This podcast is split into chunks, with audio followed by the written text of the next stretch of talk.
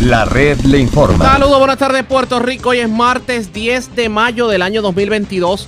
Damos inicio al resumen de noticias de mayor credibilidad en el país. Es la red le informa. Somos el noticiero estelar de la red informativa. Soy José Raúl Arriaga. Esta hora de la tarde pasamos revistas sobre lo más importante acontecido y lo hacemos a través de las emisoras que forman parte de la red que son Cumbre, Éxitos 1530, X61, Radio Grito y Red 93.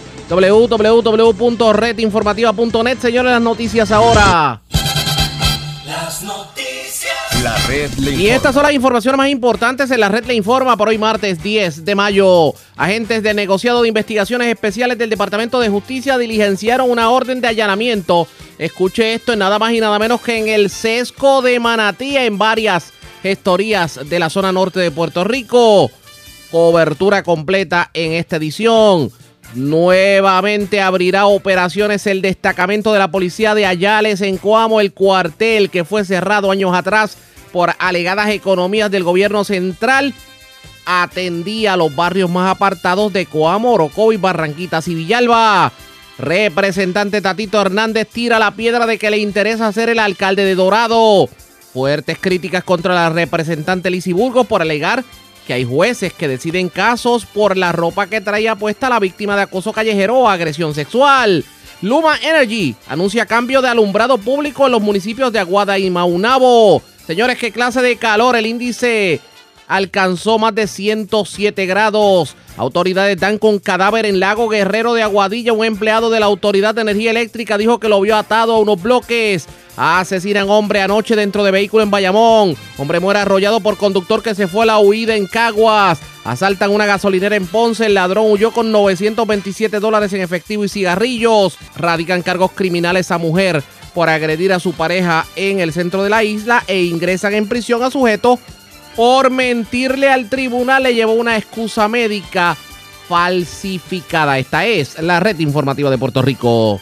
Bueno, señores, damos inicio a la edición de hoy martes del noticiero estelar de la red informativa. De inmediato a las noticias, agentes del negociado de investigaciones especiales del Departamento de Justicia en unión al, eh, a la Policía de Puerto Rico y la División de Delitos Económicos hoy diligenciaron seis órdenes de allanamiento. Una de ellas fue en el sesco de Manatí, la otra en un centro de inspección en Barceloneta y las otras cuatro en varias historias en Vega Baja, Manatí y Ciales. Estas órdenes de allanamiento pues, fueron expedidas por la juez Iliana Blanco Maldonado del Tribunal de Primera Instancia de San Juan y se diligenciaron junto con peritos del Instituto de Ciencias Forenses. Sacaron cajas a montón del sesco de Manatí. Tenemos cobertura completa sobre el particular. Vamos a comenzar escuchando declaraciones que diera el Departamento de Justicia y el NIE en el sesco de Manatí, precisamente relacionadas al operativo. Esta es una investigación en curso que se trabaja con la División de Delitos Económicos del Departamento de Justicia. Están con nosotros los peritos del Instituto de Ciencias Forense, con nosotros la directora también del Laboratorio de Criminalística de Forense. Eh, están en las diferentes áreas ejecutando la orden que nos otorgó la juez Liliana Blanco Maldonado del Tribunal de Primera Instancia de San Juan. Eh, por tratarse de una investigación, como ustedes comprenderán, pues hasta ahí es la información que podemos dar. Eh, ¿Esto podría estar relacionado con fraude? eh, la División de Integridad Pública investiga delitos de corrupción, violación de derechos civiles y otros, y pues estamos, estamos trabajando ¿verdad? con la División Claro, de eh, Delitos eh, Y Económicos. las personas que son investigadas son todos funcionarios públicos o estamos hablando también de personas privadas, porque habla de gestorías, ¿no? Investigación en curso. ¿Cómo Este, llega esta información a ustedes? ¿A través de denuncias, querellas? Una querella que se recibe en la División de Integridad Pública y se está trabajando O sea, la querella inicial es contra un Ella. funcionario público. Una investigación en curso, es lo más que puedo, que puedo darle hasta ahora y pues hay unas órdenes que estamos ejecutando en la mañana de hoy.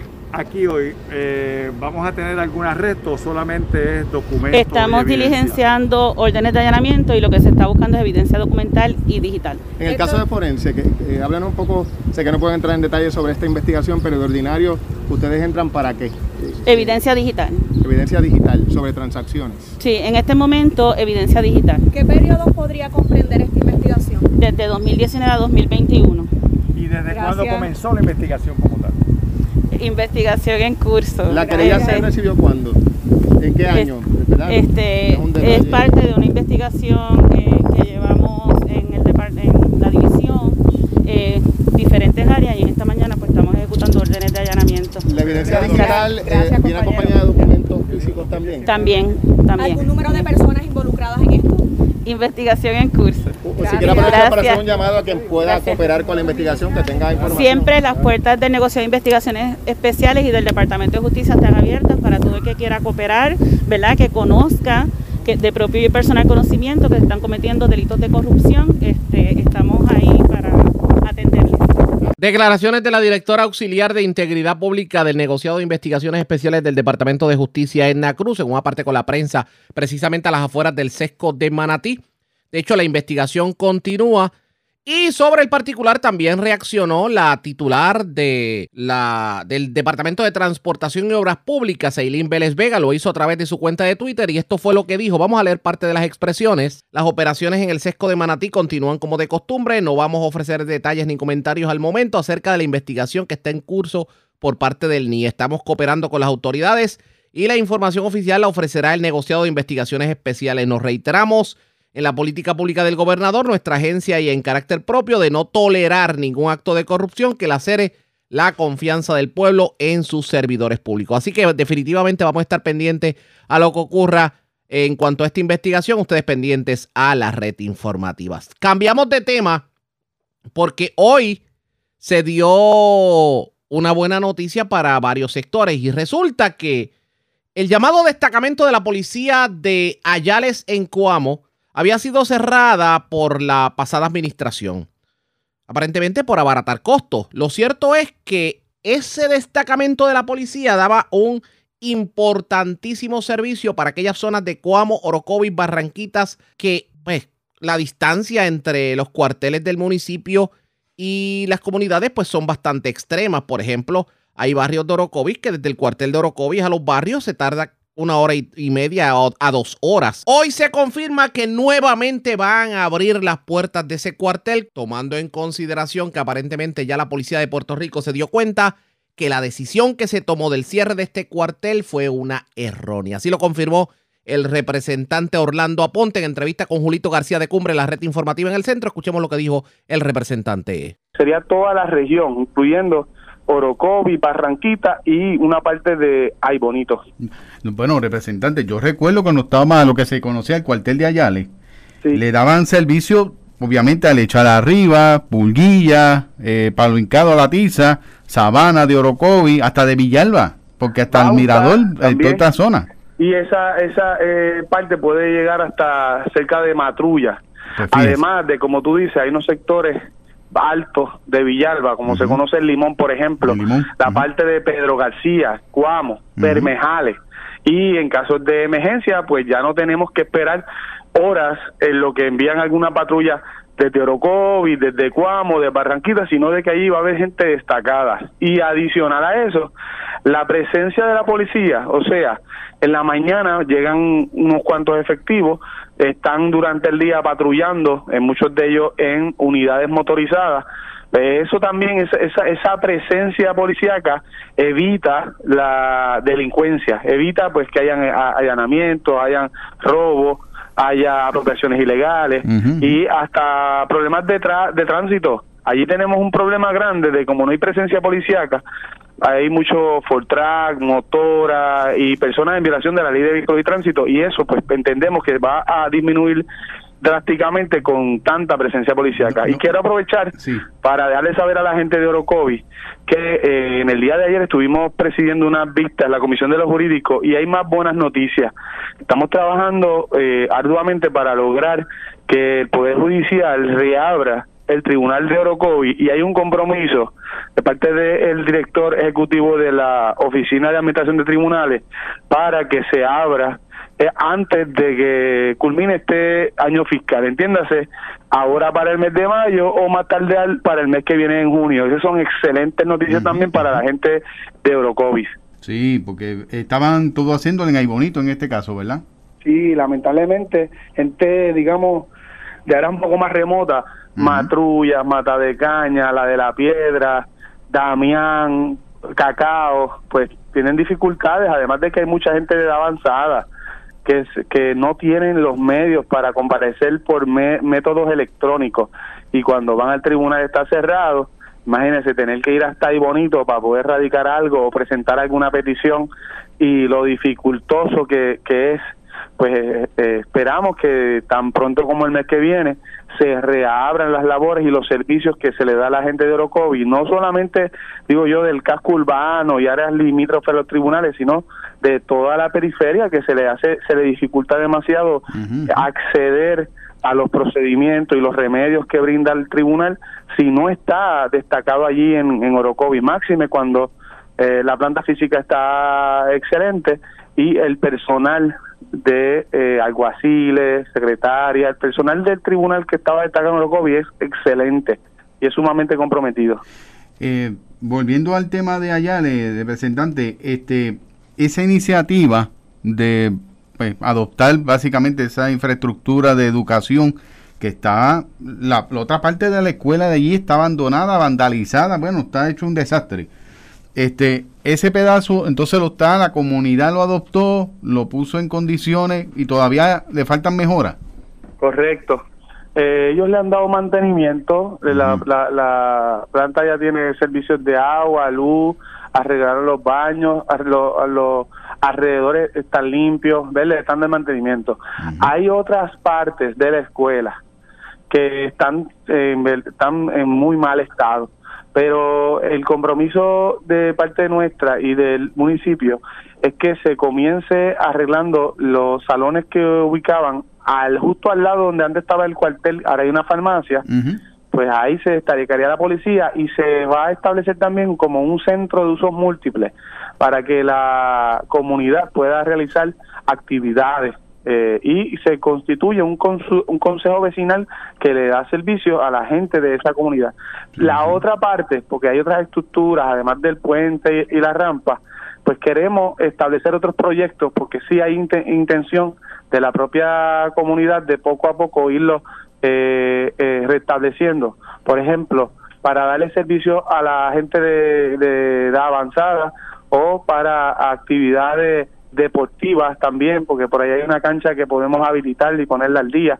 De la misma manera que hay otros espacios que se pudieran hacer para con fines turísticos o de apertura de pequeñas empresas. Esa sería la segunda fase. Nos estamos concentrando inicialmente en la parte donde están los salones, donde queremos eh, eh, reubicar nuevamente a la policía. Eso recordará que eso fue un cierre que hubo cuando Henry Escalera cerró el destacamento de Cacaos y el de Ayales y eh, ahora pues nosotros nuestra aspiración es que abra lo antes posible para luego impactar otras partes de esa misma escuela y ponerlas disponibles a la comunidad.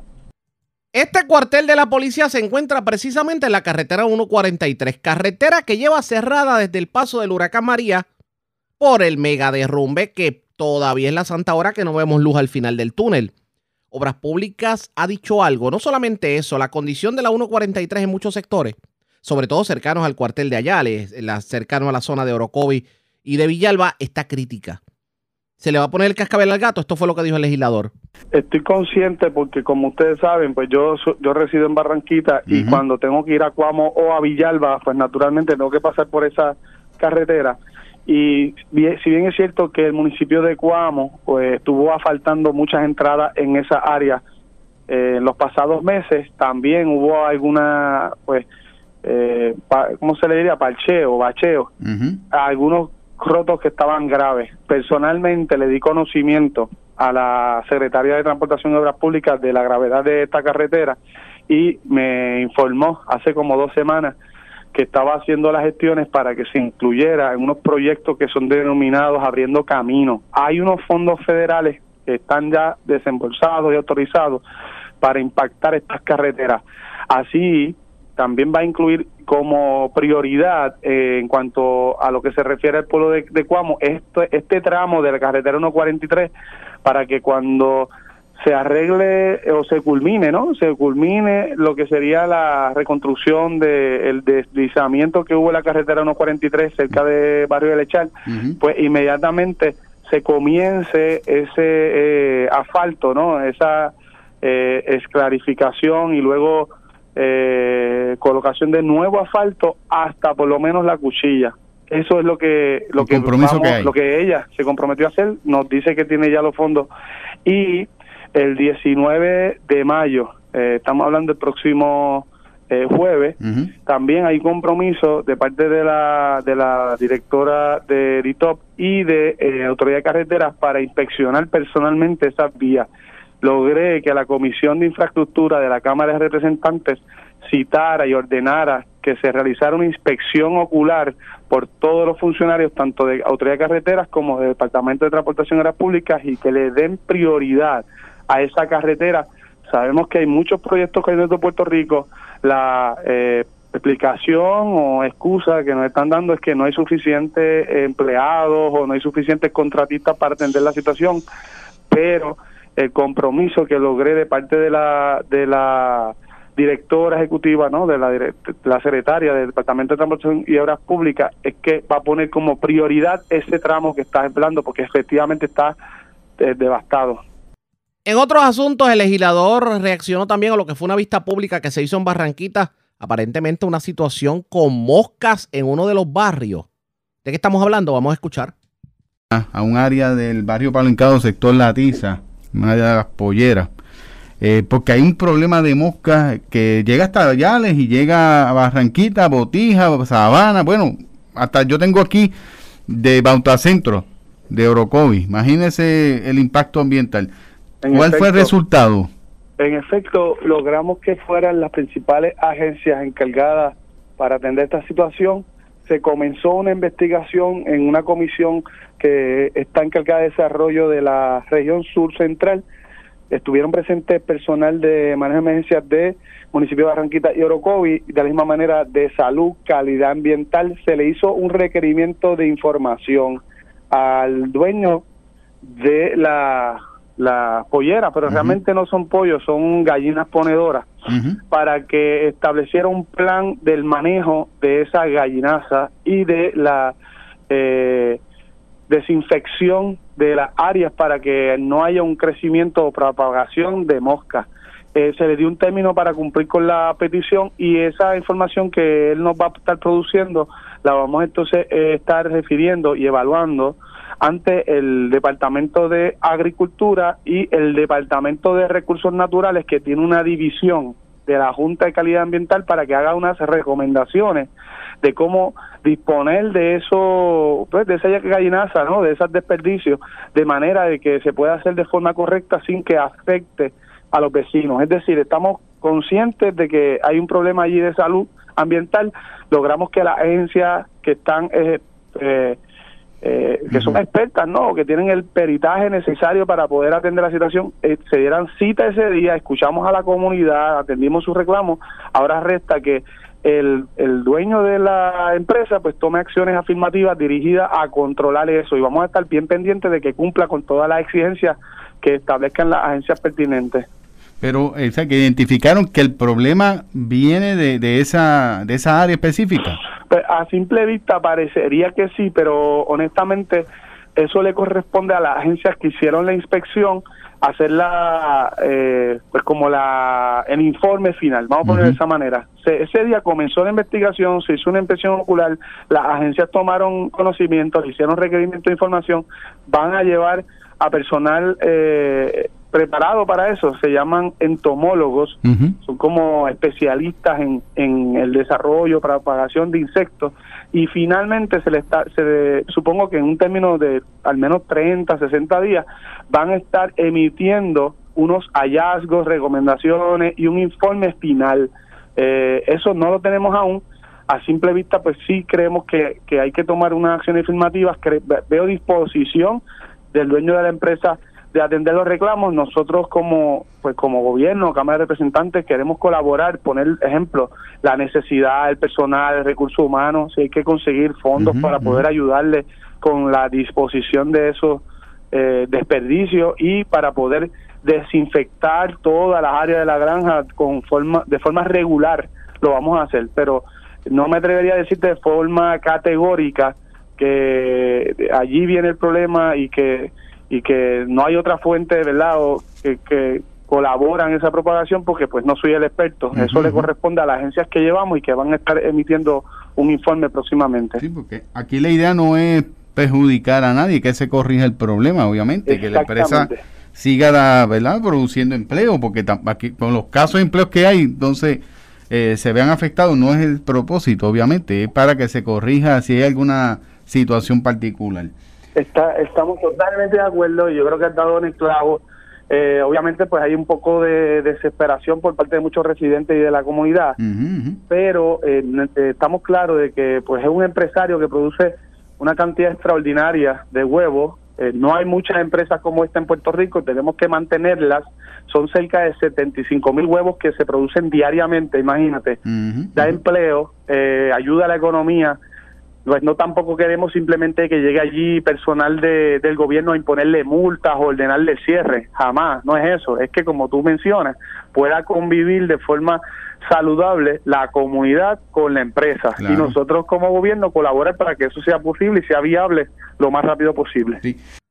Expresiones del representante Orlando Aponte. Enhorabuena de que el cuartel de la policía, el destacamento de Ayales, nuevamente abra sus puertas. Y para que la gente entienda de otras partes de Puerto Rico, hay muchos sectores en el centro de la isla que tienen los llamados destacamentos porque son jurisdicciones que quedan demasiado lejos de los pueblos y obviamente tienen que ser atendidas. Es lo que pasa, por ejemplo, con el llamado destacamento de Cedro, arriba en Naranjito, que atiende Naranjito, Corozal y Barranquitas en los, barrios más altos. Es lo que ocurría, por ejemplo, con el, con el destacamento de Poblado Rosario en San Germán, que también fue cerrado.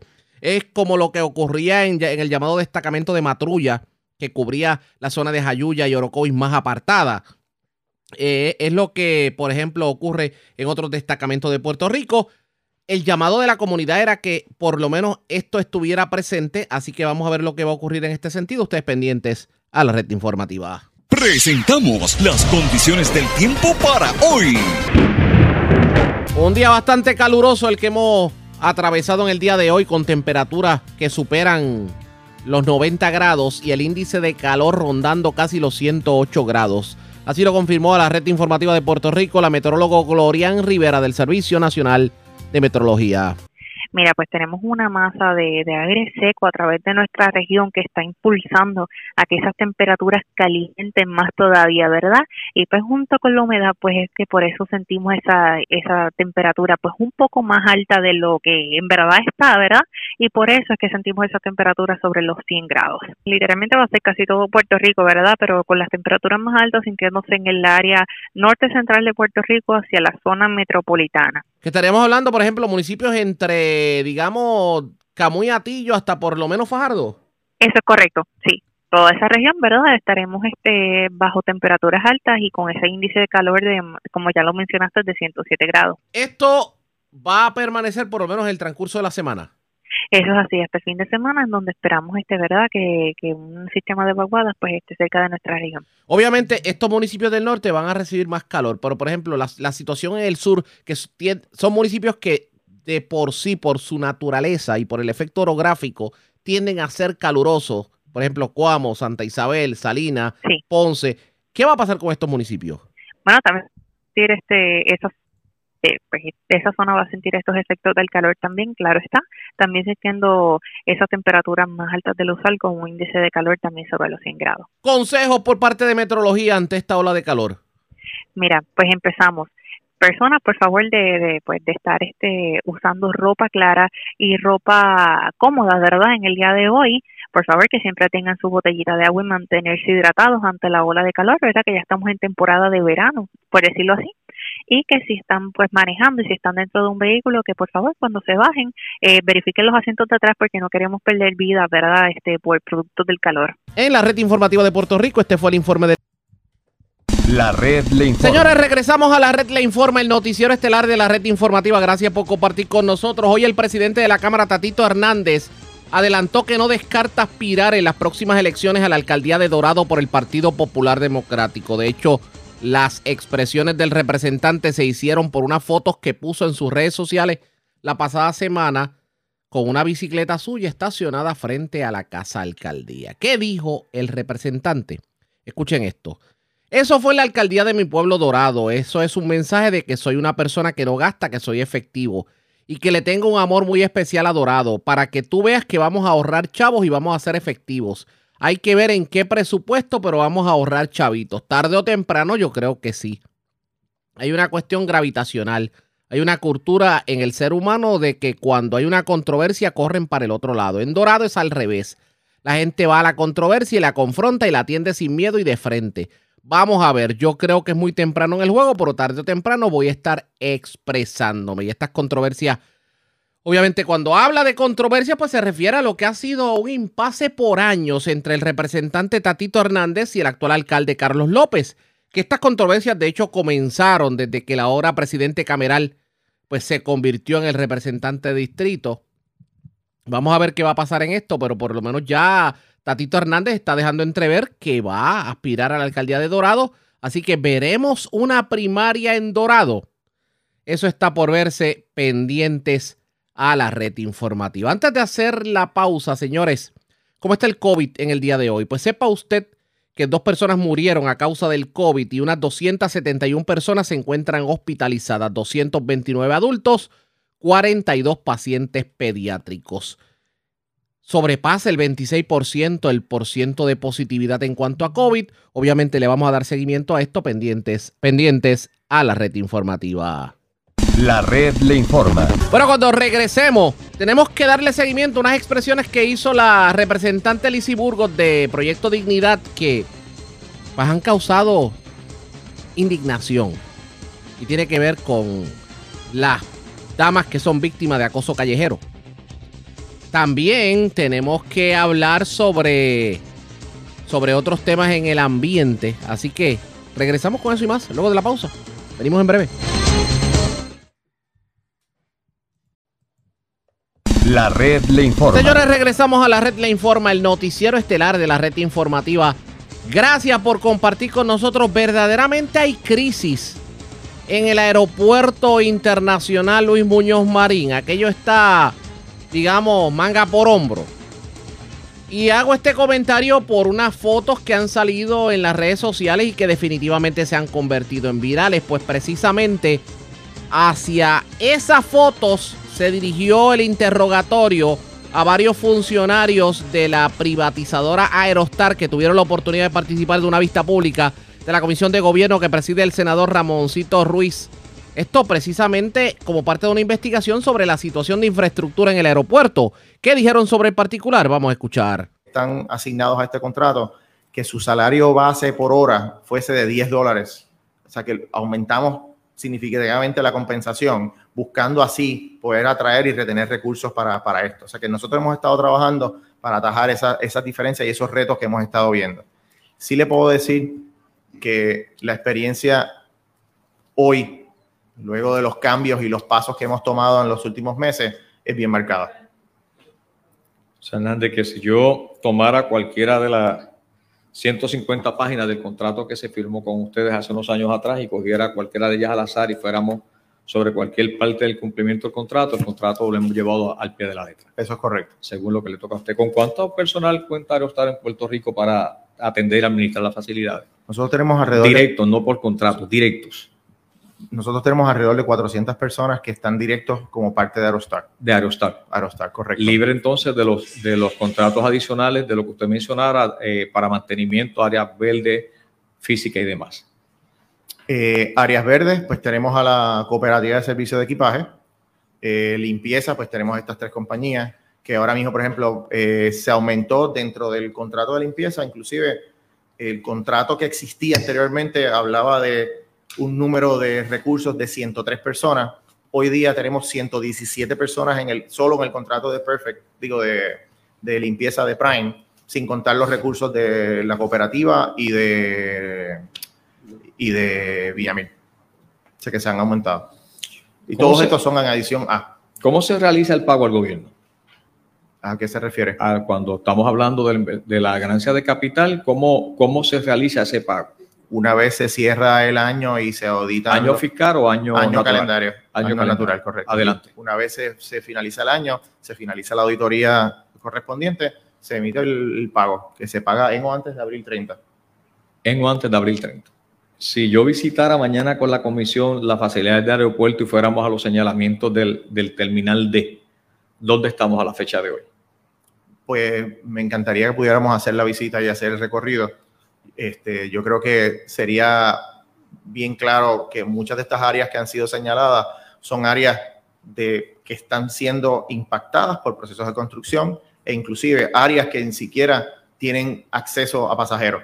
Eh, pero le puedo decir que nosotros tomamos muy en serio todo lo que son estos temas del pasajero, nuestros temas de impresión, porque nuestro compromiso es seguir ¿verdad? En- entregando y facilitando una facilidad de primera al pueblo de Puerto Rico. La logística, usted mencionó públicamente de la cantidad de pasajeros que en un momento dado, luego de la pandemia, se levantaron en el aeropuerto. Fuera del fenómeno de la pandemia, cuando ustedes comenzaron a administrar el aeropuerto, ¿cuánto era el movimiento de pasajeros anualmente? Bueno, le puedo decir que durante el año 2019 tuvimos 9.4 millones de pasajeros. Este año pasado, el 2021, tuvimos 9.7 millones de pasajeros. Y cuando ustedes comenzaron ante- hace 10 años atrás, ¿cuánto era el volumen de pasajeros? Estábamos 8.6. 8 millones 500 mil. Sí, ha ido un aumento. De hecho, María, el año de María terminamos con 8.4, en el 2018 cerca de 8.4 millones también. Como saben, María impactó el final del año 17 e impactó el- los principios del 18, ¿verdad? Todo ese, todo, todo impactó y con todo y eso, eh. La estabilización en cuanto al movimiento de pasajeros fue bien evidente. Estamos hablando que a la fecha de hoy son 264 millones de inversión de capital y los, y los próximos cuatro años se espera cuánto sea. en los próximos cinco años, el programa de los cinco años que, se prepa- que hemos estado trabajando, habla de, eso, de alrededor de 250 millones para los próximos cinco Adicionales. años. Adicionales. De los cuales eh, 156, 150 son de fondos propios y el resto viene por el programa de AEP. Pero la pregunta que todos nos hacemos es, ¿esto que salió en la foto verdaderamente representa la situación del aeropuerto ahora que están hablando de números y de, y de inversiones? Vamos a continuar escuchando. esto por bajo la construcción y caminó por un, por un, por un piso que no tenía loseta, versus cuando comenzamos que vimos la transformación del aeropuerto de los Muñoz Marín. Bueno, de hecho, ningún pasajero pasa por un área donde no haya loseta. Esa, una de esas imágenes que transcurrieron en la prensa corresponde a un área de pasillo de carga y de construcción, que es un área que no hay eh, acceso para el pasajero. La O sea, que pudiéramos interpretar que esas fotos son de un personal que Esta, tiene esta acceso, foto en particular no es que una trabajan foto- allí. Esta foto, Pudiera ser. un pasajero no tiene acceso a esta área. Un pasajero, un pasajero no, tiene acceso. Sin embargo, la- el pasillo de salida del área de aduanas, que estuvo, que se hizo referencia en el área, el área central, sí es un área que el pasajero tiene acceso, pero es un área que en efecto es un área que se va a ver impactada o está siendo impactada por la construcción hoy día. O sea, que interpretamos finalmente que esas fotos que se hicieron públicas en la prensa fue de una, o un personal que trabaja allí que tiene acceso a esa área, que no sabemos por qué entonces lo hizo público, porque está bajo construcción, tiene los rótulos. Pero- este, podría, pudiéramos interpretar que está en un término de seguridad o de una percepción de un personal que prácticamente se, se expuso a un área en construcción. Pues, Realmente lo único que puedo decir es que no sé cuál es la fuente de las fotos. Lo que sí le puedo decir es que eso no es un área donde un pasajero tenga acceso. O sea que estamos garantizando bajo Aerestar que los pasajeros que vuelan de fuera de Puerto Rico o lleguen a Puerto Rico tienen un lugar seguro donde, por donde transitar. Eso es correcto, eso es correcto. Y por las imágenes que vimos en el día de hoy podemos ver que las mejoras han sido sustanciales. Eso es así. Y seguimos trabajando en pie de seguir mejorando las facilidades y seguir ¿verdad? llevando el nombre del aeropuerto en alto. Ok. Cuando hablo del personal eh, de- del contrato de Perfect Cleaning, que hoy tenemos tres compañías, entendemos que bajo, sin entrar en los méritos, ¿verdad? Que Perfect Cleaning no tenía esos trabajos adicionales que está bajo estas nuevas tres compañías. O sea, estas tres compañías están agregándose otros servicios que por ende, pues duplica la cantidad por dos millones de dólares más. Correcto. Bueno, el contrato realmente sufre cambios por varias razones, ¿verdad? En, en adición a el requerimiento del aumento de salario a los empleados que están asociados a esos contratos, crean un aumento también en lo que es la- el, el costo del contrato, que es uno de los requerimientos que nosotros impusimos como parte de la contratación. O sea que las compañías, estas tres compañías, en aquel, aquella sugerencia que usted dijo de 10 dólares por hora, están cumpliendo con esa sugerencia hoy. Exacto, por ejemplo, Prime Janitorial le paga 10 dólares a sus empleados que están incluidos en el contrato. Y En en, un momento- adición tenemos más recursos, ¿verdad? Porque estamos hablando que tenemos un número significativo más de empleados. Se hizo reclutamiento a pesar de los, de los retos que se están viendo, ¿verdad? Y que salió tan, tan reciente como el día de hoy. Hay una reseña sobre los retos asociados con la captura, retención y contratación de personal. Eso es lo que alegan los funcionarios de Aerostar sobre el aeropuerto. Lo cierto es que las facilidades, pues, hay sectores que le paran los pelos a cualquiera. Eh, ellos entienden que se está haciendo todo lo humanamente posible por mantener las facilidades y niegan que simplemente hayan dejado el aeropuerto al abandono. ¿Qué terminará ocurriendo en todo esto? Señores pendientes a la red informativa.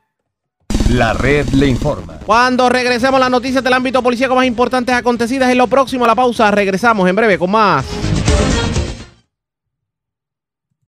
La red le informa. Señores, regresamos a la red le informa. Somos el noticiero estelar de la red informativa edición de hoy martes. Gracias por compartir con nosotros. Vamos a noticias del ámbito policíaco. Comenzamos en la zona centro oriental del país porque un peatón murió arrollado. Un hecho ocurrido en la intersección de la carretera 156 con la 34. Esto es en el área de Caguas. También en Caguas eh, se erradicaron cargos criminales contra una persona que entregó un certificado médico falso para dilatar un proceso de juicio en su contra, pedir una fecha posterior. Vivian Polanco, oficial de prensa de la policía en Caguas, con detalles. Saludos, buenas tardes. Buenas tardes, saludos. ¿Qué información tenemos? Tenemos que un accidente de auto de carácter fatal donde un peatón falleció arrollado y el conductor involucrado en el mismo. Se dio la fuga, fue reportado a eso de las 2 y 56 de la madrugada de hoy. Hechos ocurridos en el kilómetro 57.1 de la carretera 156, intersección con la carretera 34 en Caguas. Según se informó, un hombre de aproximadamente 30 a 40 años fue arrollado en el lugar por un conductor que se marchó de la escena sin dejar dato alguno. Del impacto, el peatón falleció. Eh, la víctima eh, de este accidente no ha sido identificada. El agente Joel González, en unión al fiscal Alfredo Carrión, investigaron preliminarmente refiriendo el caso a la división de homicidios del área de Caguas, quienes continuaban la investigación de este caso. Por otra parte, cargos criminales por fraude fueron radicados durante la tarde de, ayer en el Tribunal de Caguas contra Samuel Santos Correa, de 38 años, el cual se encuentra sumariado en el complejo correccional de Guayama. Esto por hechos ocurridos el 30 de noviembre del 2021 en una de las salas del Tribunal de Caguas. Surge de la investigación que Santos Correa entregó a la Fiscalía y el Tribunal una certificación médica falsa. Esto con el fin de dilatar un proceso criminal que, se llevaba en su contra. Eh, el caso fue consultado con la fiscal Dalinés Hernández, la cual instruyó a radicar los cargos antes mencionados, siendo la prueba llevada ante el juez Juan González, quien luego de evaluar la misma determinó causa de los delitos señalando una fianza de seis mil dólares, la cual no prestó, siendo ingresado nuevamente en el complejo correccional de Guayama hasta el día de la vista preliminar pautada para el 23 de mayo de este año. El agente Ángel Matos, adscrito a la División de Propiedad del área de Caguas, estuvo a cargo de esta pesquisa. Gracias por la información. Buenas tardes. Buenas tardes. Gracias, era Vivian Polanco, oficial de prensa de la policía en Caguas, de la zona centro oriental. Vamos a la norte, porque se erradicaron cargos criminales contra un hombre de 34 años residente de Camuy, aparentemente por violencia de género, un hecho ocurrido el pasado domingo en la madrugada. También se arrestaron dos personas. Aparentemente estas personas se le ocuparon armas de fuego. Eran sospechosos de un robo. Y esto ocurrió eh, en la zona de Barceloneta, específicamente en el garaje total de la carretera 140 de Barceloneta. La información la tiene Mayra Ortiz, oficial de prensa de la Policía en Arecibo. Saludos, buenas tardes. Buenas tardes. ¿Qué información tenemos? Ayer, en horas de la mañana, dos individuos fueron arrestados entre las edades de 29 y 33 años en el garaje total de la carretera 140 en Barceloneta, donde le ocuparon un arma de fuego y una pistola neumática. El teniente Joel Rodríguez Beníquez y el agente Osvaldo Acevedo Soto, adscrito a la División de Robo del área de Arecibo, intervinieron con esos dos individuos que son sospechosos de robos en el área de Barceloneta al intervenir con los sujetos se le ocupó la pistola 9 milímetros con serie mutilada, cargada con dos cargadores y una pistola neumática y 163 dólares en efectivo. En la intervención también se ocupó un auto Suzuki SX4 color blanco. Los detenidos son residentes del municipio de Barceloneta y Manatí. El caso sería consultado con las agencias federales y con el fiscal de turno para la posible erradicación de los cargos correspondientes. También en el día de ayer radicaron cargo por violencia doméstica, maltrato contra Thomas Marlon, de 34 años, residente del pueblo de Camuy. El caso fue presentado ante la juez Cintia Irizarry, quien luego de escuchar la prueba determinó causa por el delito antes mencionado y le fijó una fianza de 50 mil dólares, la cual no prestó, siendo ingresado en la cárcel de Bayamón hasta la vista preliminar. Investiga la agente Pedro Santiago del distrito de Camuy en unión a la fiscal Natalia del Carmen Negrón de la Fiscalía de Arecibo. Estos hechos ocurrieron el domingo 8 de mayo del año en curso. En horas de la madrugada en el pueblo de Camuy, el imputado alegadamente agredió en el rostro a su pareja. Hasta el momento, esas son las novedades que tengo en el área de Arecibo. Que pasen buenas tardes. Y buenas tardes por usted también. Gracias, era Mayra Ortiz, oficial de prensa de la Policía en Arecibo. Del norte vamos a la zona metropolitana porque delincuentes cargaron con materiales y equipo utilizado en una remodelación a una residencia en la calle General Valero en Río Piedras. La información la tiene Iliana Echevarría, oficial de prensa de la policía en el cuartel general. Saludos, buenas tardes. Saludos, muy buenas tardes. Un escalamiento se reportó anoche en una residencia en la calle General Valero de la urbanización Las Delicias en Río Piedras, donde desconocidos se apropiaron de materiales y equipo utilizado en remodelación y construcción. Según indicó el querellante, Alguien entró a su residencia por la puerta posterior donde rompió un candado y obtuvo acceso al interior de la misma. Una vez allí se apropió de seis puertas de madera para las habitaciones, siete puertas de madera para los armarios, tres puertas de aluminio, un compresor para pintar de 25 galones, un generador eléctrico marca Honda, dos pulidoras para brillar, varias herramientas y un trimmer marca Makita. El perjudicado valoró la propiedad hurtada en aproximadamente 5.915 dólares. Este caso lo investigó de manera preliminar el agente Anthony Rosado del precinto de Río Piedras y refirió el caso al personal de la División de Propiedad del CIC de San Juan para que continúen con dicha investigación. Gracias por la información. Buenas tardes. Buenas tardes.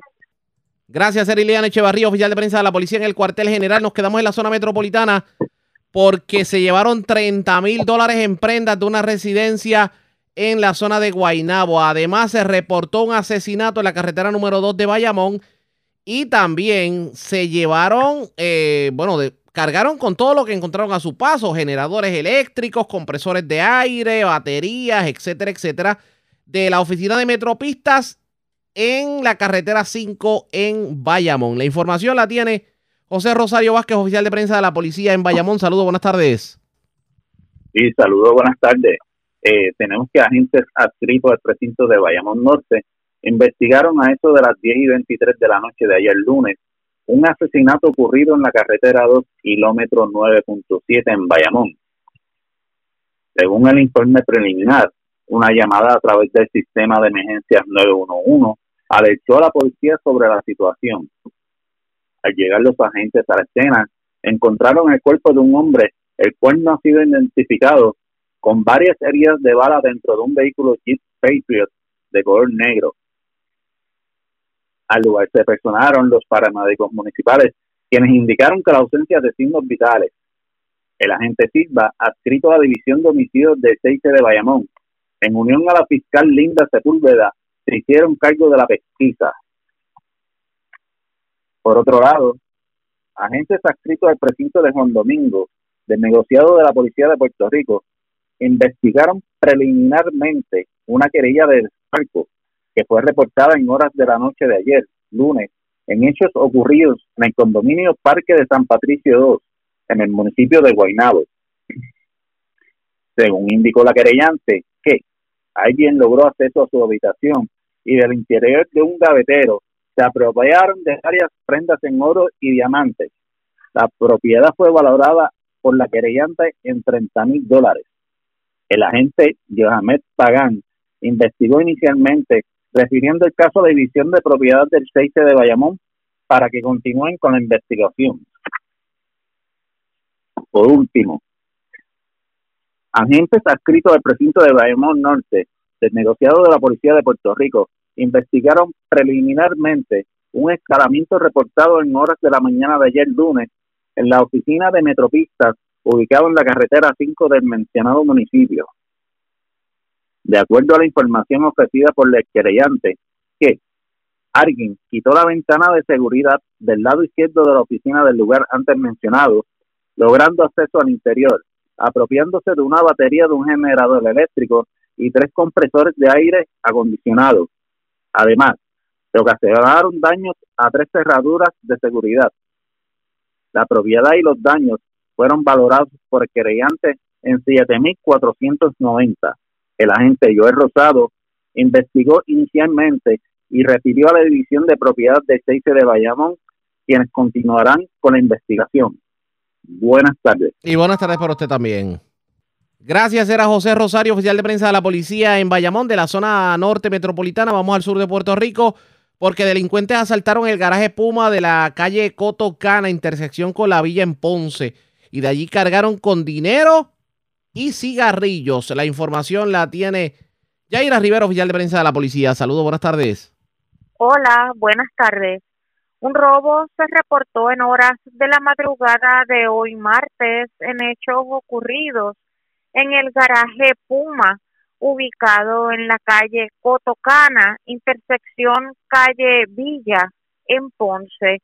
Según el informe preliminar, manifestó el querellante, quien es empleado que un individuo se le acercó a la ventanilla del local y mediante amenaza e intimidación le indicó que depositara dentro de un bulto que le entregó el dinero de la caja registradora y cigarrillos, a lo que el querellante accedió. Acto seguido, el individuo retiró del bulto 927 dólares en efectivo producto de las ventas del día, marchándose del lugar sin causarle daño físico al perjudicado.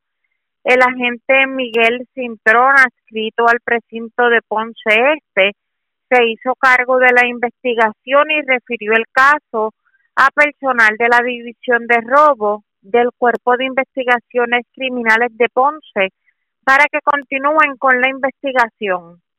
Gracias por la información. Buenas tardes. Buenas tardes.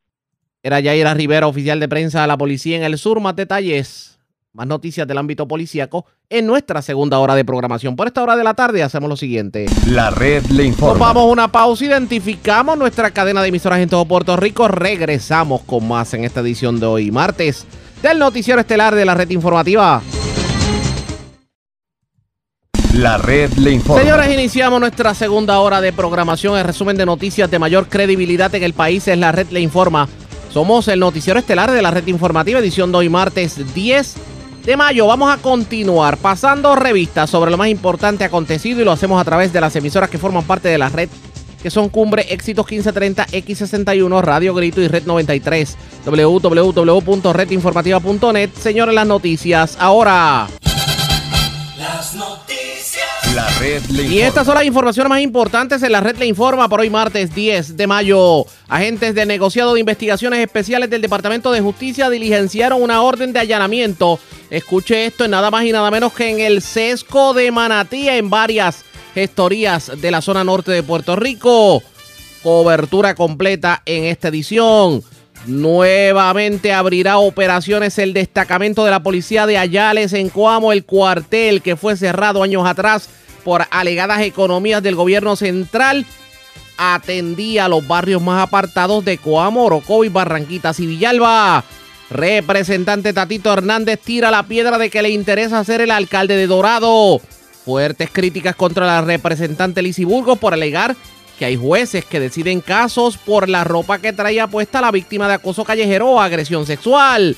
Luma Energy anuncia cambio de alumbrado público en los municipios de Aguada y Maunabo. Señores, ¿qué clase de calor? El índice alcanzó más de 107 grados. Autoridades dan con cadáver en Lago Guerrero de Aguadilla. Un empleado de la Autoridad de Energía Eléctrica dijo que lo vio atado a unos bloques. Asesinan hombre anoche dentro de vehículo en Bayamón. Hombre muere arrollado por conductor que se fue a la huida en Caguas. Asaltan una gasolinera en Ponce. El ladrón huyó con 927 dólares en efectivo y cigarrillos. Radican cargos criminales a mujer por agredir a su pareja en el centro de la isla e ingresan en prisión a sujeto por mentirle al tribunal. Le llevó una excusa médica falsificada. Esta es la red informativa de Puerto Rico. Bueno, señores, damos inicio a la segunda hora de programación en Noticiero Estelar de la red informativa de inmediato a las noticias, señores. Le ha caído literalmente la Santa Inquisición a la representante de Proyecto Dignidad, Lizy Burgos. Esto luego de expresiones que hiciera bien temprano ayer en la mañana como dejando entrever que las damas eran en parte culpables por el acoso de los caballeros e inclusive por algunos actos de agresión sexual. E insinuó la también abogada de profesión que en los tribunales algunos jueces supuestamente han fallado en contra de mujeres porque ha influido en su decisión la manera en que éstas fueron vestidas al tribunal. Vamos a citar expresiones de la representante Lizy Burgos. Dijo, y verdaderamente tenemos que saber que hay algún tipo de responsabilidad con nosotras las mujeres. No podemos echar toda la culpa a que un hombre salga. Y no creo que nosotras también tenemos que cuidarnos para no tener ese miedo de salir a la calle. Y si yo entiendo que puedo ser acosada, trato de no incitar a eso.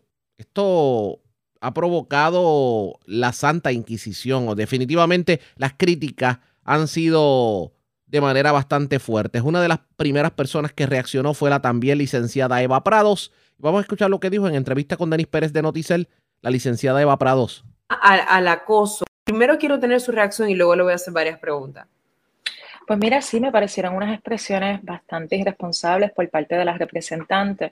Número uno, escuché obviamente la entrevista que ella dio ayer durante la mañana, donde precisamente hace alusión a que las mujeres tenemos que tener supuestamente cuidado con la manera en que nos vestimos porque incluso de alguna manera jueces no están atendiendo adecuadamente porque es que esa es la única eh, manera en que tú puedes justificar que un juez actúe acorde a lo que una mujer, como una mujer está vestida tanto en la corte como para el evento en el cual fue acosada cualquiera de, de esos escenarios es completamente ilegal e impropio que una mujer sea de alguna, de alguna forma juzgada por su vestimenta. Si ella como abogada, y yo soy abogada también, si ella como abogada presenció, conoce de jueces que actúen de esa forma, la actuación correcta es radicarle querellas éticas contra este juez porque es que está actuando al margen de, su, de la ley, al, al margen de su discreción. Y Yo no creo que ella se refería a una expresión manifiesta. De, del juez, obviamente, porque eso sí que hubiera sido, eh, eh, ¿verdad?, brutal y, y, eso sí que hubiera sido un escándalo. Pero ella básicamente lo que está diciendo es que no hay manera de que el juez piense distinto porque, porque tiene ante sí eh, un, prototipo de algo que es incorrecto ante ella. Pues si eso fuera cierto, lo cual yo también me, pongo en duda de que un juez actúe de esa forma, pero si fuera ese el caso, precisamente lo que queremos hacer con estas medidas como la que está promoviendo la, la senadora Ana Irma Rivera sobre el acoso callejero y lo que hemos estado planteando sobre la educación con perspectiva de género, es precisamente para acabar con cualquier prejuicio, con cualquier imagen que se tenga sobre la mujer, donde de alguna forma se valide el que un, hombre o cualquier persona eh, agreda, acose o sienta algún eh, deseo o hasta derecho de imponer sus deseos a una persona, una mujer en este caso, porque somos las mujeres las que somos, Denis, constantemente objeto de esto. Esto no es un problema que vive cualquier persona que sale a la calle. Esto es el, el, día a día de las mujeres por ser mujeres y ocurre en Puerto Rico y ocurre en el mundo entero. Entonces, ¿cómo vamos a atajar esta cultura machista? Porque lo que basa, eh, lo único que puede justificar y lo único que está detrás de juzgar a una mujer por su ropa, de cómo se viste, es una cultura machista que nuestra representante debería estar con las mujeres eh, cuestionando esa cultura, enfrentándola y buscando eliminarla. ¿Hay alguna responsabilidad, que fue lo que, eh, dijo ella, hay alguna responsabilidad de la mujer para no ser acosada? Porque yo le voy a decir una cosa, hay, hay, yo no estoy bueno, yo estoy totalmente de acuerdo con la barrabasada que dijo, pero también tengo que decir con toda honestidad, bueno, que hay veces que hay unas ropas que eh, enseñan más, que provocan más, etcétera. De ahí a que haya eh, un acoso o una falta de respeto o un eh, acercamientos no consentidos, eso es otra cosa.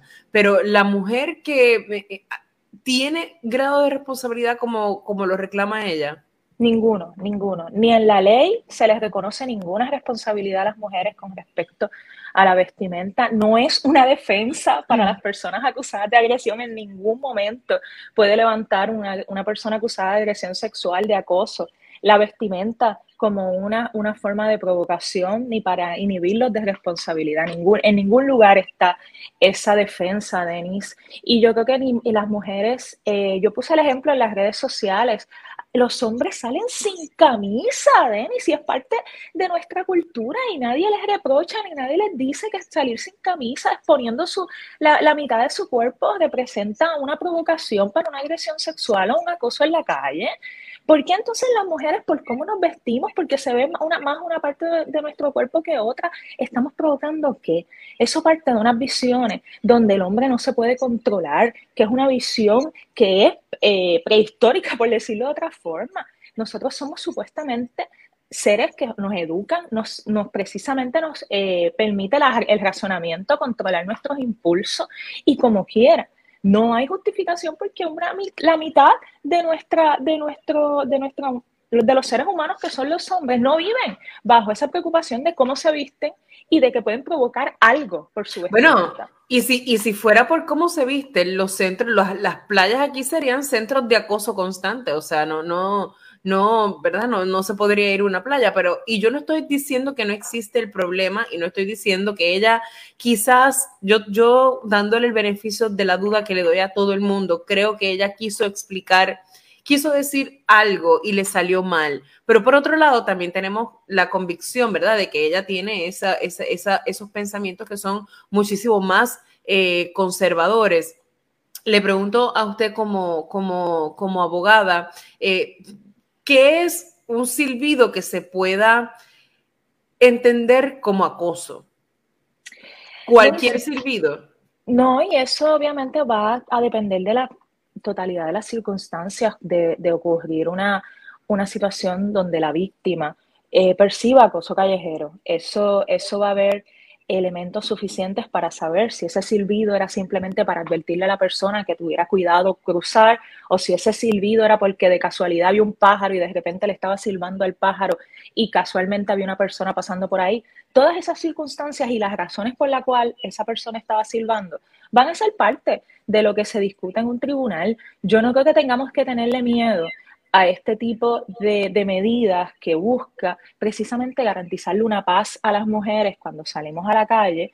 Y algo que quiero, ¿verdad?, de lo que mencionas sobre las intenciones o no las intenciones de, la, de las representantes. Indistintamente las representantes esté de acuerdo o no con, los, con, el, con el acoso, con las agresiones sexuales o con lo que sea, porque nadie está partiendo de la idea de que ella valida ese tipo de actos de agresión hacia las mujeres. El problema es el mensaje que tú le mandas a las mujeres de que ellas tienen que hacer X o Y cosa para prevenir algo, que para colmo no está validado por ningún estudio que indique que si las mujeres hacen esto van a evitar las agresiones o el acoso sexual. Eso no está validado por ningún estudio científico, todo lo contrario. Los estudios indican que la, mayoría de las agresiones sexuales ocurren por, por conocidos, muchas veces familiares, amistades, que, que, poco tiene que ver tu vestimenta, sino otras visiones que tiene esa persona. Los actos de agresión y acoso parten de una visión cultural de poder y control que se quiere tener por, parte de tu víctima. Nada tiene que ver con la vestimenta, nada tiene que ver con el horario, nada tiene que ver con el lugar, tiene que ver con la persona que tiene que, eh, ¿verdad? Y eh, actuar de una forma distinta y precisamente estas medidas como las de acoso callejero, la educación con perspectiva de género y cualquier cosa que busque atajar a visiones culturales y sociales, porque esto no es tampoco hechos aislados, Denise, uh -huh. las estadísticas son contundentes, son patrones, y los patrones se basan también en, en la cultura, y en eso podemos estar de acuerdo ella y yo, en que la, la, la, aquí hay un, un issue cultural.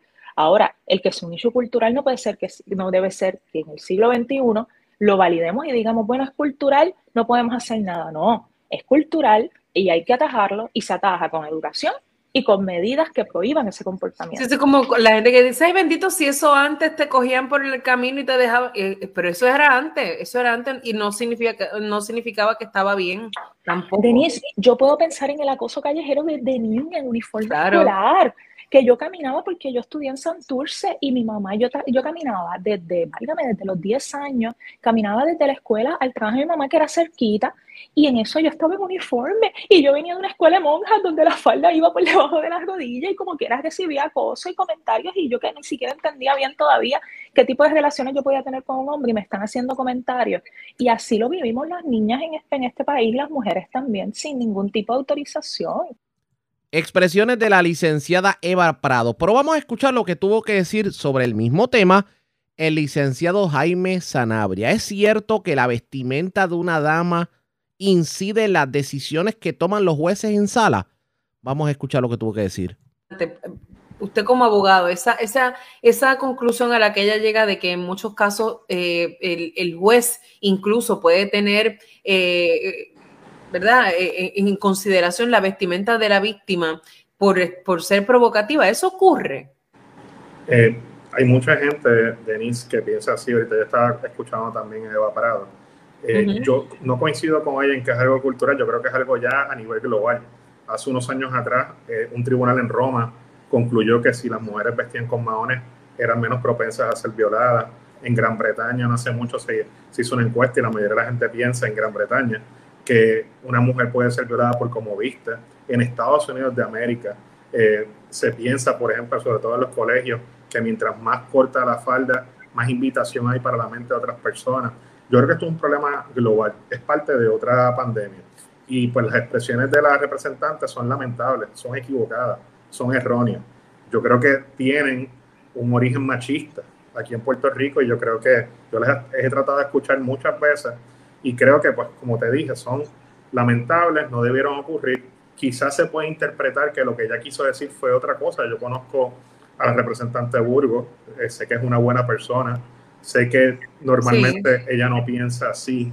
Eh, yo creo que ella se confundió en lo que quiso decir. Yo, yo pienso que ella lo que quiso decir es que todos los seres humanos cuando salimos a la, a la calle tenemos nuestros prejuicios y juzgamos a base de lo que la mirada observa. Pero ciertamente, como lo digo, Y la responsabilidad de no meternos en un problema. y la responsabilidad no meternos en un problema, correcto, pero yo creo que son expresiones erradas eh, que parten de un, de un inconsciente a lo mejor machista. Yo creo que toda, toda mujer, todo hombre tiene derecho a vestir como le dé la gana. Y fíjate, Denise, algo que me preocupa es que, por ejemplo, eh, dentro de nuestra cultura machista, ¿verdad? En, en muchos aspectos, eh, no mucha gente es consciente de que hay muchos hombres violados incluso eh, agredidos sexualmente y, en- y quizás con mayor prevalencia que las mujeres. Y cuando eso sucede, aparte de que hay unos issues con que los hombres tienen miedo a denunciar eso porque los, pueden ser objeto de burlas y de bullying, pero cuando eso sucede,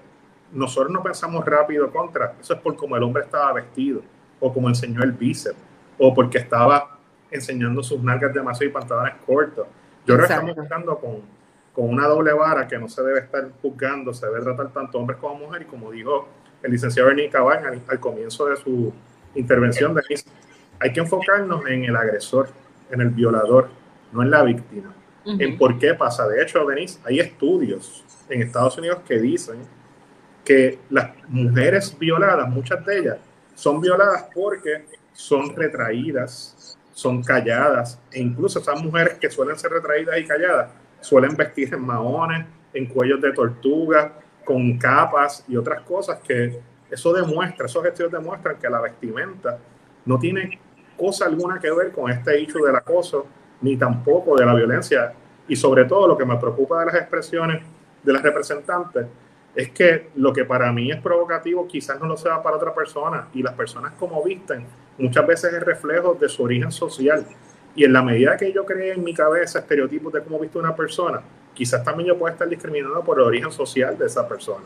Quizás esa es la mejor indumentaria que tiene una persona y yo no debo juzgarla a base de eso. Jamás y nunca debe ser una invitación. Interesantes las expresiones del licenciado Jaime Sanabria sobre el particular. De hecho, también el presidente de la Asociación de la Judicatura, el juez Carlos Salgado, reaccionó y negó que la vestimenta de las víctimas de alguna manera incida en las decisiones que toman los jueces. Calificó las expresiones de la de la legisladora como machistas, aunque eh, sí reconoce, por ejemplo, que hay prejuicio en algunos sectores de Puerto Rico. ¿Realmente erró la representante o dijo una verdad que le duele a mucho? ¿Cómo, ¿Cómo balanceamos una cosa con la otra? Vamos a dejar al amigo radioyente y a la amiga radioyente que analice esta situación. Sea usted el juez sobre estas expresiones. Presentamos las condiciones del tiempo para hoy. Un día bastante caluroso el que hemos atravesado en el día de hoy con temperaturas que superan los 90 grados y el índice de calor rondando casi los 108 grados. Así lo confirmó a la red informativa de Puerto Rico la meteorólogo Glorian Rivera del Servicio Nacional de Meteorología. Mira, pues tenemos una masa de, de, aire seco a través de nuestra región que está impulsando a que esas temperaturas calienten más todavía, ¿verdad? Y pues junto con la humedad, pues es que por eso sentimos esa, esa temperatura pues un poco más alta de lo que en verdad está, ¿verdad?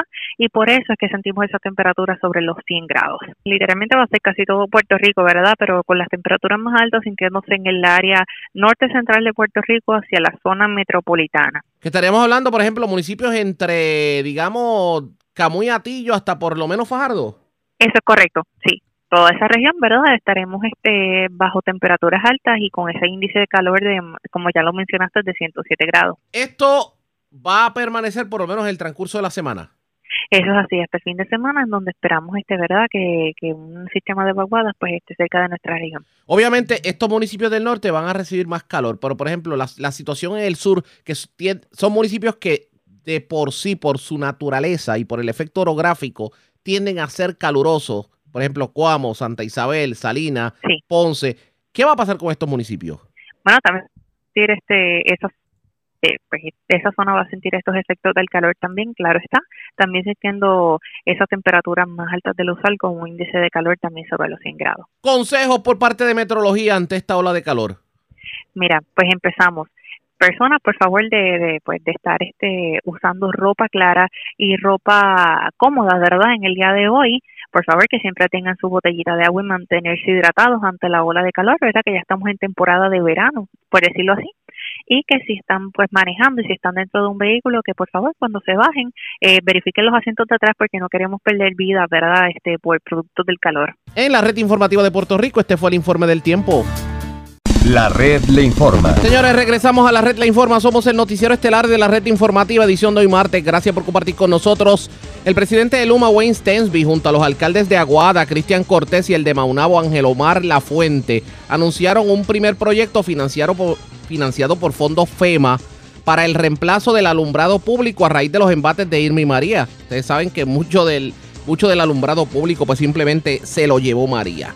Y este anuncio pues implica el que otros municipios eventualmente van a recibir fondos eh, por parte de FEMA para precisamente estos reemplazos. Vamos a escuchar parte de lo que fue una conferencia de prensa sobre el particular. En esa conferencia de prensa no solamente estuvo presente eh, tanto el alcalde de Aguada como el alcalde de Maunabo, también estuvo la vicepresidenta senior de ingeniería de Luma, la doctora Chey Baramiant, y también estuvo presente el director ejecutivo de Cor 3, Manuel Lavoy. Vamos precisamente a escuchar lo que dijo eh, Manuel Lavoy en conferencia de prensa sobre el particular.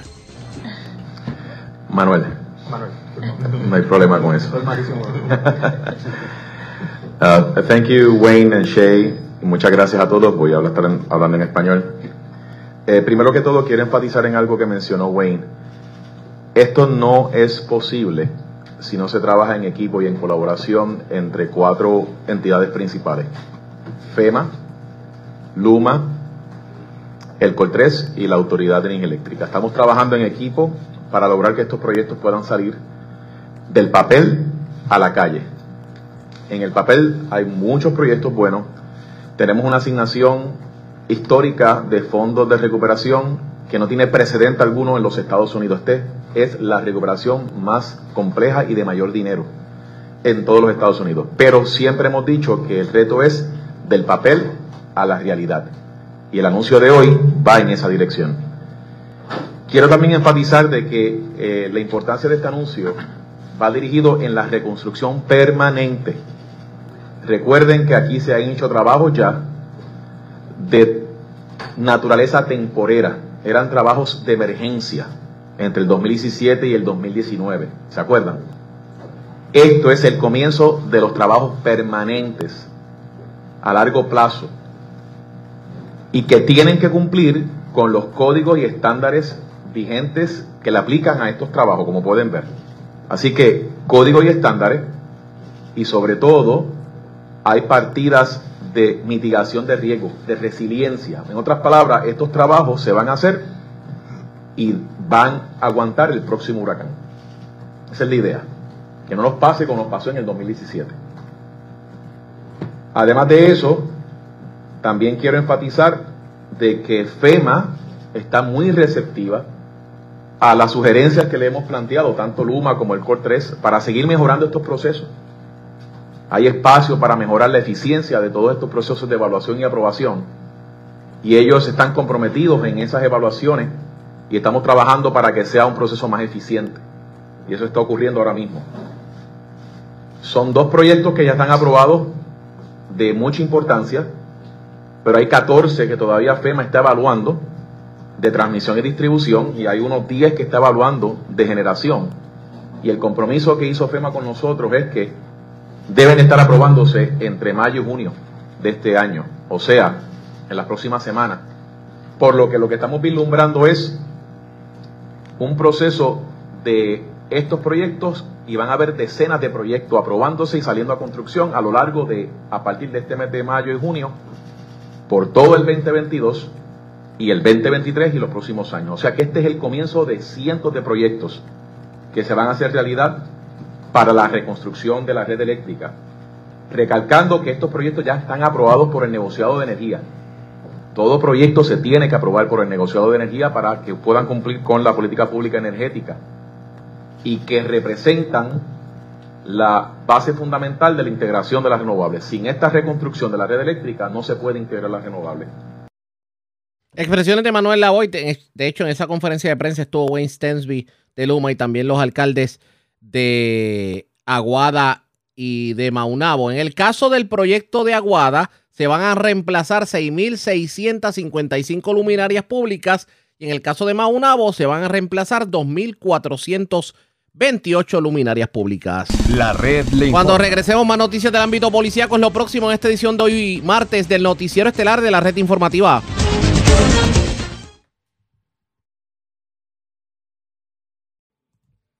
La red le informa. Señores, regresamos a la red Le Informa. Somos el noticiero estelar de la red informativa, edición de hoy martes. Gracias por compartir con nosotros. Vamos a continuar con noticias del ámbito policiaco porque se erradicaron cargos criminales contra un hombre por amenazar a su pareja, un hecho ocurrido en Comerío. También erradicaron cargos criminales contra una mujer que agredió a su pareja en un hecho ocurrido en Barranquitas. Y también las autoridades investigan el incendio de un vehículo en el barrio San Ildefonso, en Cuamo, se, se teoriza que pudiera haber eh, mano criminal en este incendio. La información la tiene Widalis Rivera, un oficial de prensa de la policía en Bonito. Saludos, buenas tardes. Saludos, buenas tardes.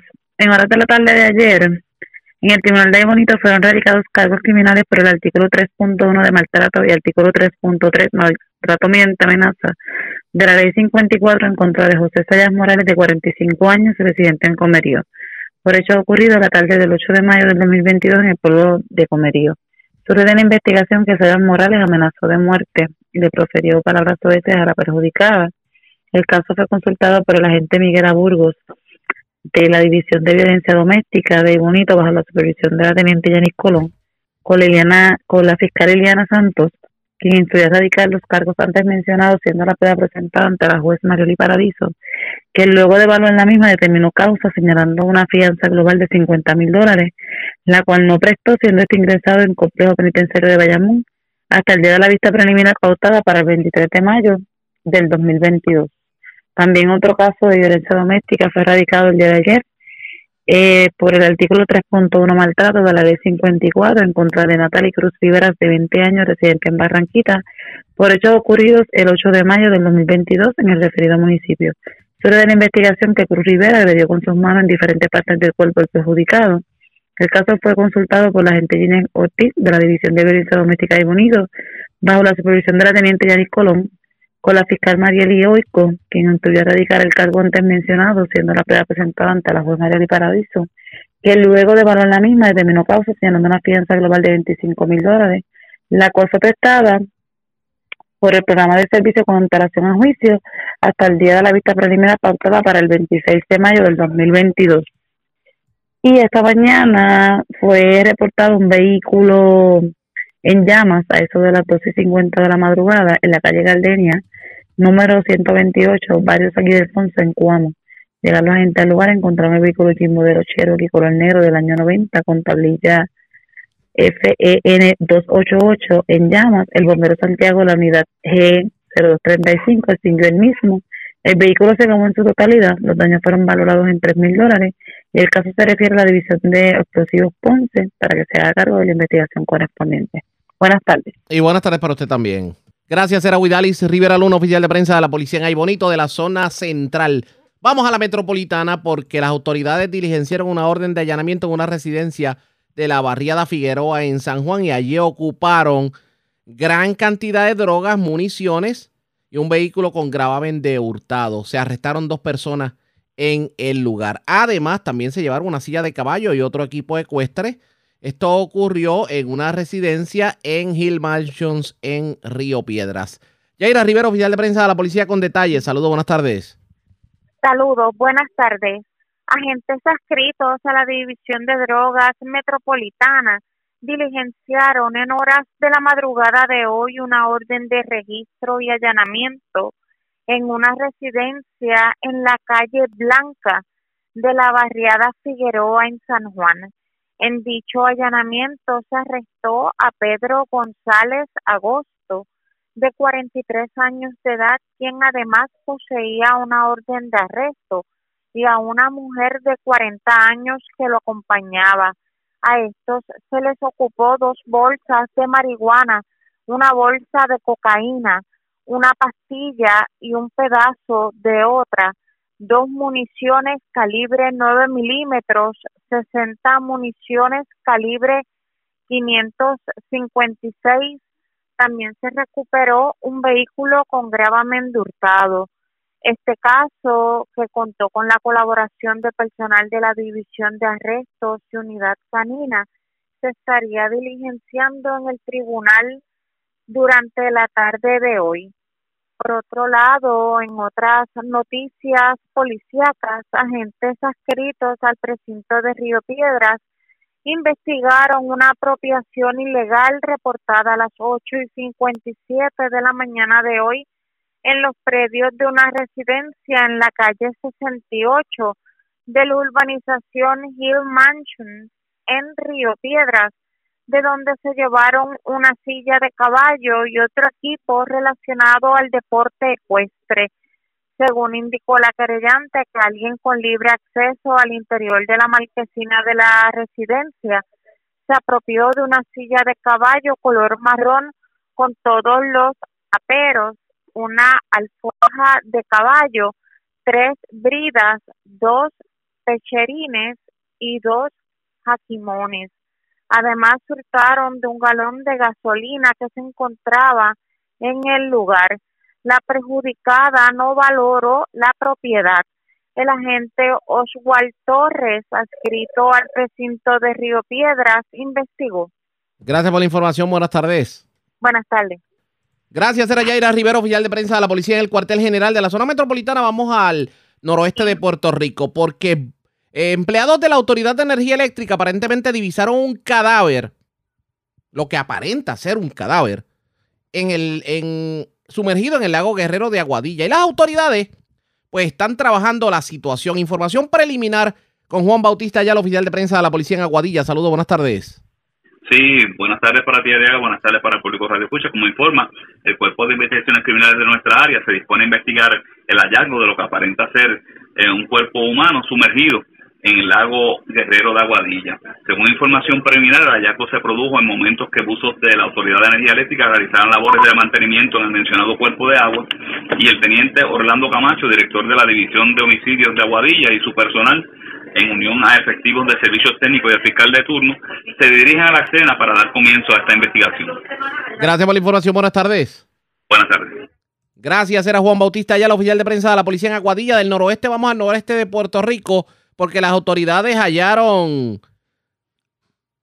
sustancias y armas de fuego. Esto ocurrió en el barrio Quebrada Vueltas, en el edificio 160 en Fajardo. Información preliminar con Daniel Fuentes, oficial de prensa de la policía en la zona este. Saludos, buenas tardes. Saludos, buenas tardes. Un hallazgo de sustancias controladas y armas de fuego fue reportado a las 8 y 38 de la mañana de hoy, martes, en el barrio Quebrada Vueltas, calle número 6, edificio 160 en Fajardo según la investigación realizada por el agente Carlos Carlos Salcedo, se recibió llamada telefónica anónima indicando sobre un arma larga. Al llegar a la parte posterior del apartamento, en la dirección antes mencionada, se hallaron varios bultos y en su interior un AK, un rifle AK-47, una pistola marca Glock calibre 9 milímetros, 76 municiones de diferentes calibres, tres cargadores y un kilo de cocaína.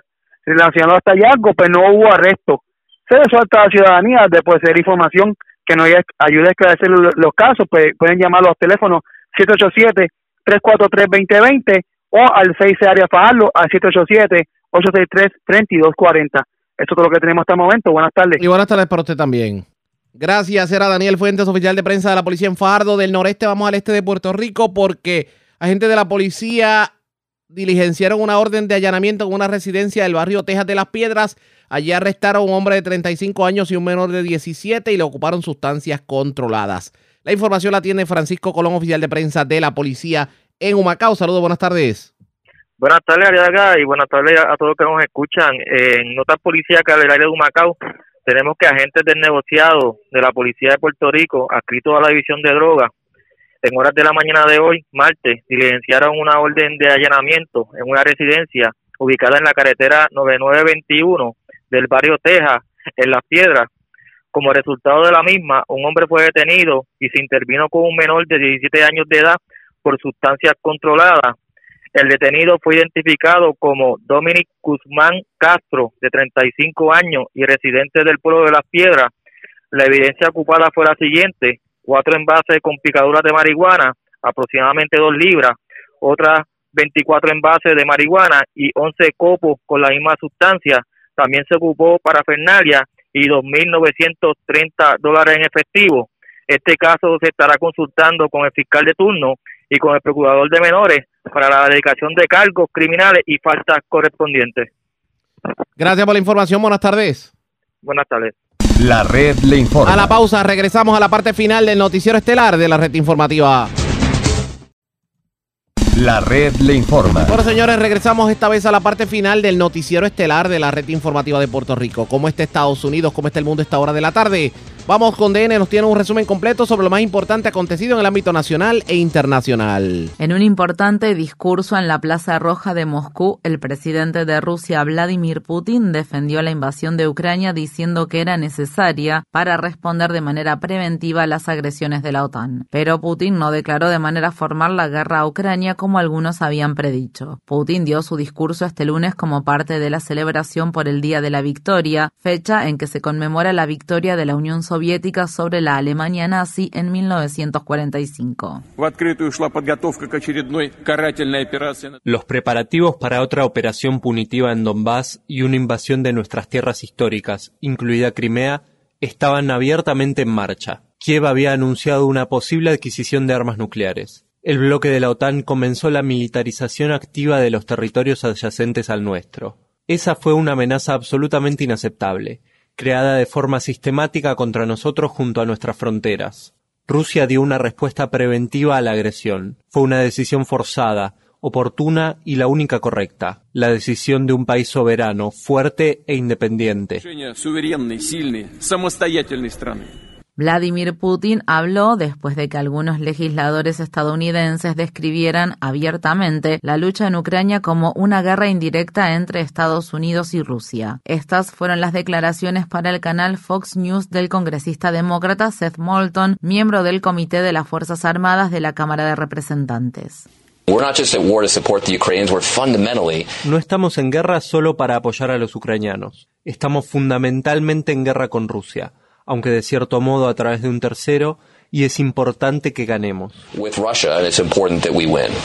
En los últimos días, funcionarios estadounidenses filtraron información que alega que Ucrania utilizó la inteligencia estadounidense para acabar con la vida de generales rusos y hundir el buque de guerra ruso Moskva. El Pentágono reconoció públicamente que ha proporcionado a Ucrania inteligencia de campo de batalla, pero niega haber proporcionado información específica sobre objetivos. Según se informa, el presidente de Estados Unidos, Joe Biden, ha criticado las filtraciones por considerar que han sido contraproducentes. En otros acontecimientos se teme la muerte de hasta 60 personas debido al bombardeo ruso de una escuela en la región ucraniana de Lugansk, donde decenas de personas buscaban refugio. En ciudad sitiada de Mariupol, todas las mujeres menores de edad y personas de edad avanzada han sido evacuados de la planta siderúrgica donde habían permanecido refugiados durante dos meses. La lucha en la planta continúa. Esto se produce en momentos en que el G7 ha anunciado nuevas sanciones contra Rusia, incluida la prohibición o eliminación gradual de las importaciones de petróleo ruso. Mientras tanto, la primera dama de Estados Unidos, Jill Biden, realizó un viaje sorpresa al oeste de Ucrania este domingo, fecha en la que se celebra el Día de la Madre en Estados Unidos, donde se reunió con la primera dama de Ucrania, Olena Zelenska. Esta ha sido la primera vez que se ve a Zelenska en público desde que comenzó la guerra. Por otro lado, el domingo el primer ministro canadiense, Justin Trudeau, realizó una visita sorpresa a Kiev.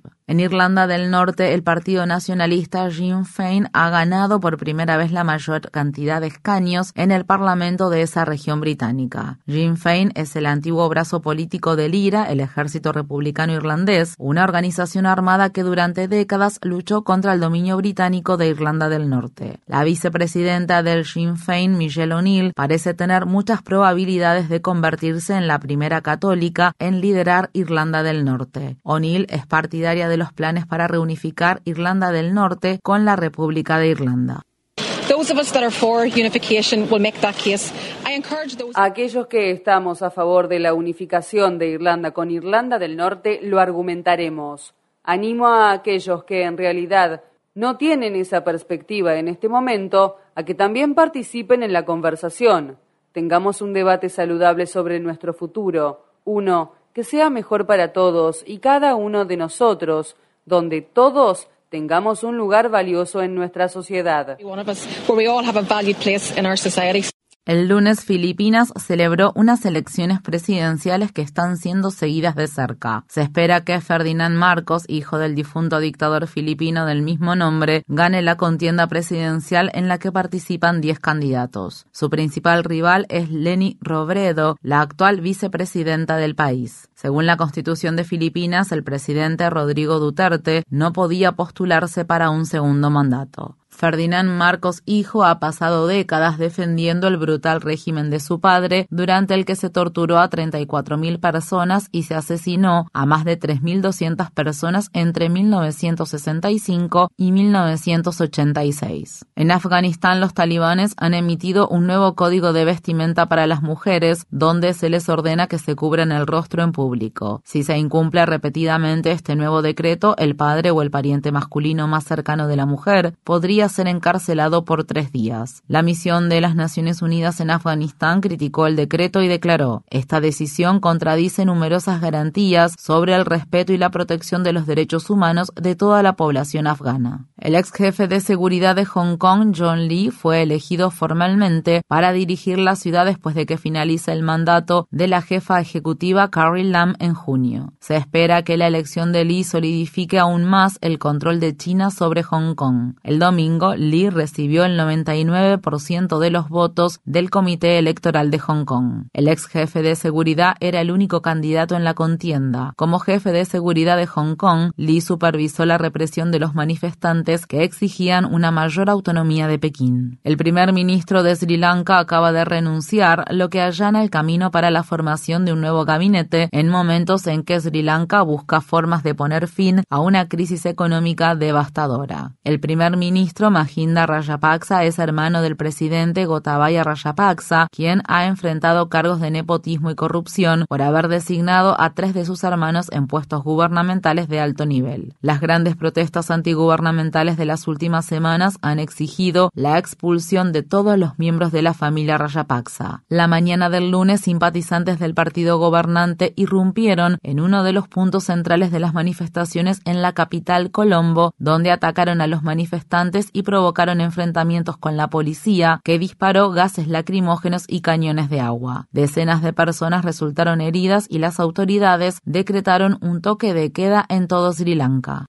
Una organización de ayuda a los refugiados señala que al menos 44 personas se habrían ahogado el domingo frente a las costas del Sahara Occidental, territorio ocupado por Marruecos, después de que su bote volcara cuando intentaban llegar a las Islas Canarias para solicitar asilo en España. Otras 12 personas fueron arrestadas por las autoridades marroquíes luego de sobrevivir a la terrible experiencia. El Ministerio del Interior español informó que en 2021 más de 40.000 inmigrantes llegaron a España por mar. Por otro lado, las autoridades de Marruecos indicaron que ese mismo año se detuvo a más de 63.000 personas que intentaban pasar la frontera. Las manifestaciones en favor de los derechos reproductivos continúan en Estados Unidos luego de que la semana pasada se publicara un borrador de opinión filtrado de la Corte Suprema que muestra que dicho tribunal está a punto de revocar el histórico fallo del caso Roe contra Wade de 1973, en el que la Corte Suprema determinó la legalización de la aborto en todo Estados Unidos. Durante el fin de semana, grupos de manifestantes se reunieron frente a las casas del presidente de la Corte Suprema, John Roberts, y del juez Brett Kavanaugh. Esto se produce al tiempo que una nueva encuesta de la cadena de noticias CNN publicada el viernes muestra que dos tercios del país se oponen a revocar el fallo del caso Roe contra Wade. Mientras tanto, las autoridades de Madison, en el estado de Wisconsin, están investigando un incendio en la sede de Wisconsin Family Action, un grupo grupo en contra del derecho al aborto. No se registró ninguna persona herida en el incendio. En el exterior del edificio se pintó con aerosol un mensaje que decía, si los abortos no son seguros, ustedes tampoco están seguros. El gobierno de Biden advierte que una nueva ola de COVID-19 podría contagiar a 100 millones de personas en Estados Unidos entre los meses de septiembre y marzo. La Casa Blanca emitió la advertencia al tiempo que solicitaba al Congreso que apruebe nuevos fondos para la pandemia por un total de 22.500 millones de dólares. El doctor Ajit Jha, coordinador del equipo de respuesta al coronavirus de la Casa Blanca, habló con la cadena ABC.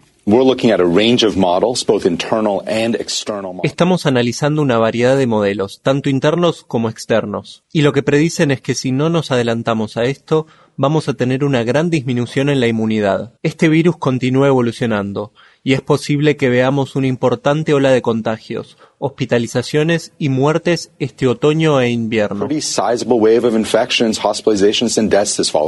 El presidente de Estados Unidos, Joe Biden, ha emitido una declaración de catástrofe grave en el estado de Nuevo México, donde los fuertes vientos y las continuas condiciones de sequía han hecho que el incendio de Calf Canyon se convierta en el segundo más grande que se haya registrado en la historia de Nuevo México. Hasta la fecha solo se ha logrado contener menos del 50% del incendio que comenzó a arder hace más de un mes y ya ha quemado más de 712 kilómetros cuadrados, un área mayor a la ciudad de Chicago. Este es uno de los seis grandes incendios que arden actualmente en Nuevo México. El domingo, el presidente cubano Miguel Díaz Canel sostuvo conversaciones en La Habana con el presidente mexicano Andrés Manuel López Obrador, conocido como AMLO, quien estaba terminando una gira por cinco países. López Obrador criticó al gobierno de Biden debido a información que indica que Estados Unidos excluirá a Cuba, Y Venezuela de la Cumbre de las Américas, la cual se realizará en mayo en la ciudad de Los Ángeles. Insistiré